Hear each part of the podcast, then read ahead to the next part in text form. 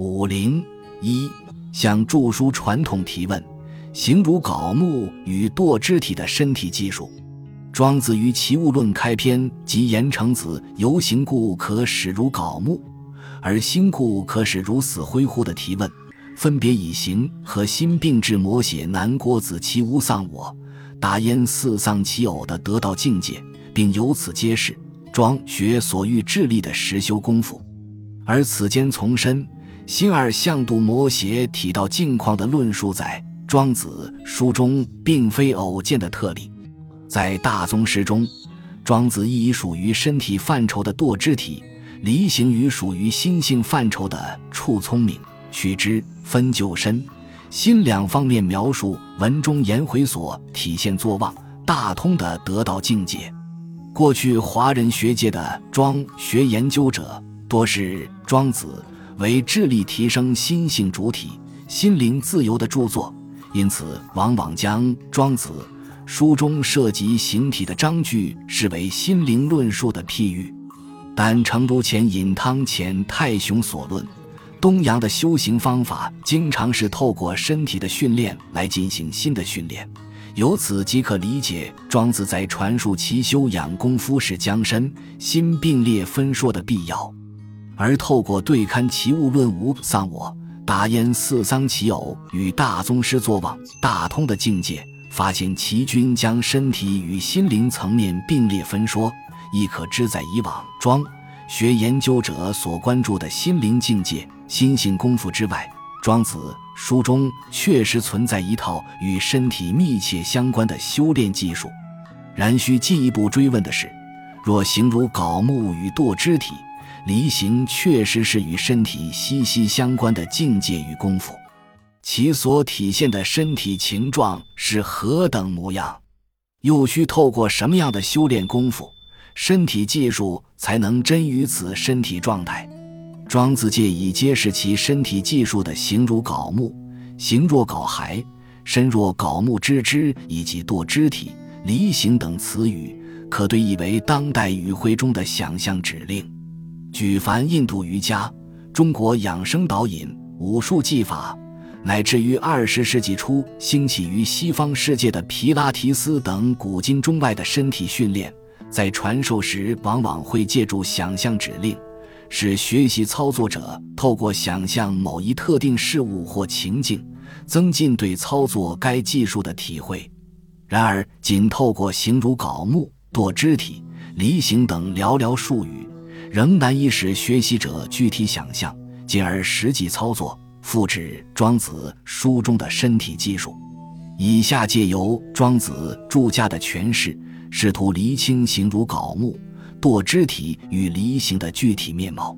兹将历代著家的全节表列如次：历代著家以外，无威仪、无声意、无情、体不动、妄形等诠释形如槁木。认为整副身体仅是元气中圣物，而其诠释堕肢体与离形时，则认为要将身体当作是虚假、不自有的非自身所有之物，不再知觉到身体的存在，即当外望其身。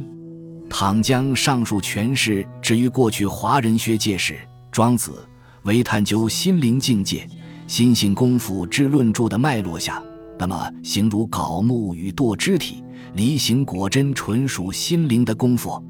或仅透过无生意、无情、不动、妄、不自知等心灵上的悟境，便能带动完遂形体境界的提升，达到庄子理想的身体境界。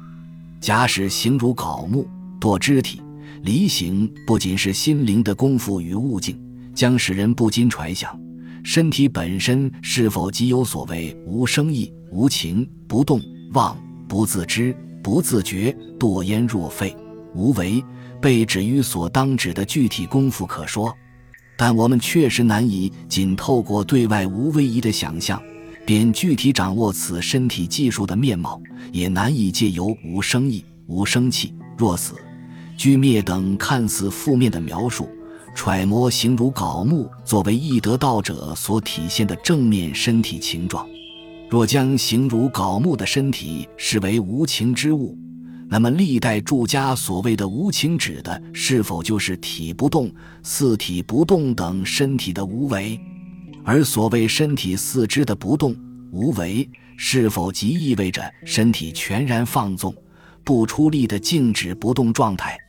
亦或此处所谓的不动，是一种可存在于身体日常运动中的不动？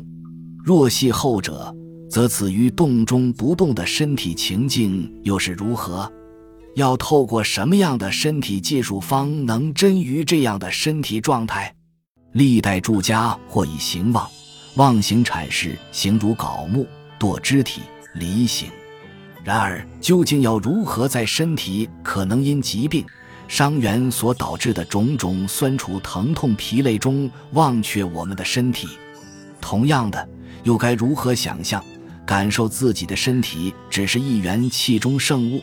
怎么样才能知觉到一己之身体实为虚假而不自由？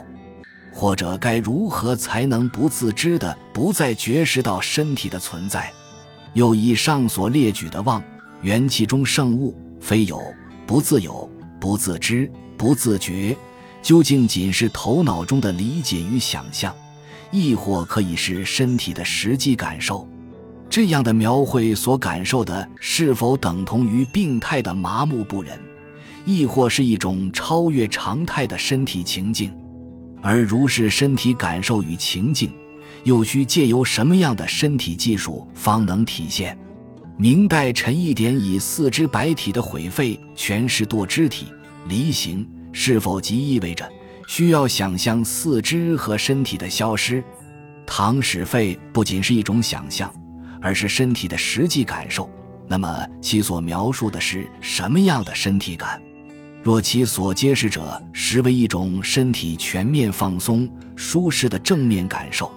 那么我们需透过什么样的身体技术方能做到身体全面而彻底的放松？程以宁则以《周易》艮卦卦辞艮其背，不惑其身，阐释堕肢体与离形，隐约蕴含了形如槁木、堕肢体。离形作为一身体技术的操作方法，朱熹于《周易本义》指出：“盖身动物也，为背为止。艮其背，则止于所当止也；止于所当止，则不随身而动矣，是不有其身也。”四认为，背脊若能在该静止的时候保持静止。不随身躯其他部位的活动而动摇，便是做到了不有其身。然而，此处所谓的“艮其背”，止于所当止指的，究竟是整个背部静止不动，亦或是要以背脊作为身体稳定垂直的枢轴，带动四肢百骸的运动？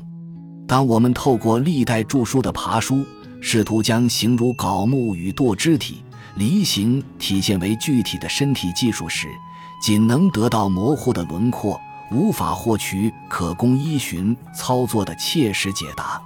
倘若仰赖聆听著书传统中无生意、无情、不动、妄、不自知等指令，欲使之体具以随之而动，恐将不知所措，无所适从。而堕焉若废，跟其背之说，虽隐隐点出了形如槁木。堕肢体离形作为身体技术的可能，却未提供具体的操作方法，使学习者难以依循见履。这或许是因为时间的隔阂。现存的《庄子》著书始于魏晋，与庄子成书年代相去已远，加以历代著家与《庄子》书中的真人可能存在着修炼经验的隔阂。大宗师指出，有真人而后有真知。倘若缺乏实际修炼经验，或虽聊具修炼经验而火候未到，皆难以确实掌握庄子以文字传述的修养功夫。为进一步厘清庄子形如槁木堕肢体离形身体技术可能的具体面貌与操作方法，是需借助著书传统以外的其他途径。若将中国传统文化譬喻为一棵枝叶繁茂的大树。在探究庄子的形如槁木时，似不宜仅将此词汇功夫与其历代诠释，视为树身中一条与其他部位无涉的单一为管束，否则，一旦无法由历代著书确实掌握形如槁木的具体意涵以及操作方法，则寻此孤立为管束的单线追寻也将戛然而止，面临难以复刻的处境。但若将形如槁木这条维管束指回固有文化的亲身传统中加以检视，如闻一多与张亨先生所论。早在先秦道家之前，已有一原始的古道教存在。而所谓古道教中的修炼传统，倘如庄子于大宗师所言，是透过前修后学的体现授受而传递不绝，则于庄子活动的时代，应有不少身体力行如是修炼之人。且此一修炼传统，其影响更可能广被于庄子以降的各文化域与时代。即便其与庄子间不见明确可证的系谱关联，亦无碍此修炼传统薪火条地扩散开展的可能。研究目的倘在于了解一时一地之文化、学派或思想的特色，自然只需从绵长的历史纵轴写取其中一段，作为论述开展的范喻；于其中择取文献材料，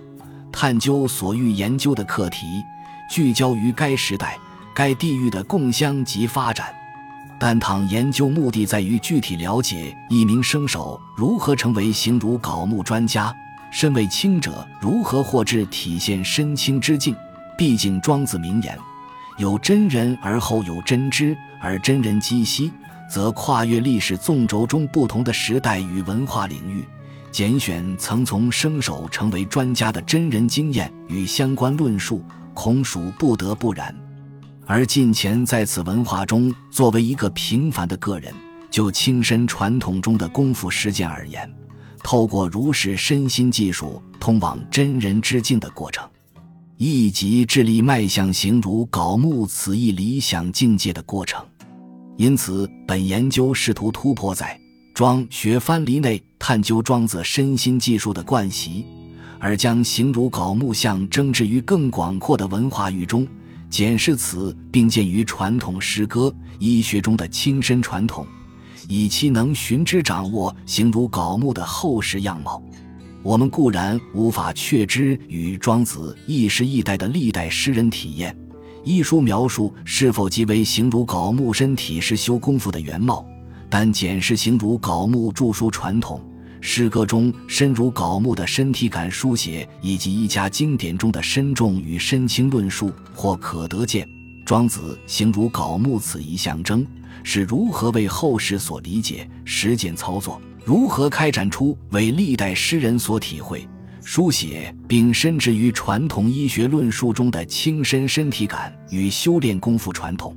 透过如是广度的研究。反复检视在各文化领域中的亲身论述，许江能对庄子形如槁木的身体技术有一更具深度的理解。本集播放完毕，感谢您的收听，喜欢请订阅加关注，主页有更多精彩内容。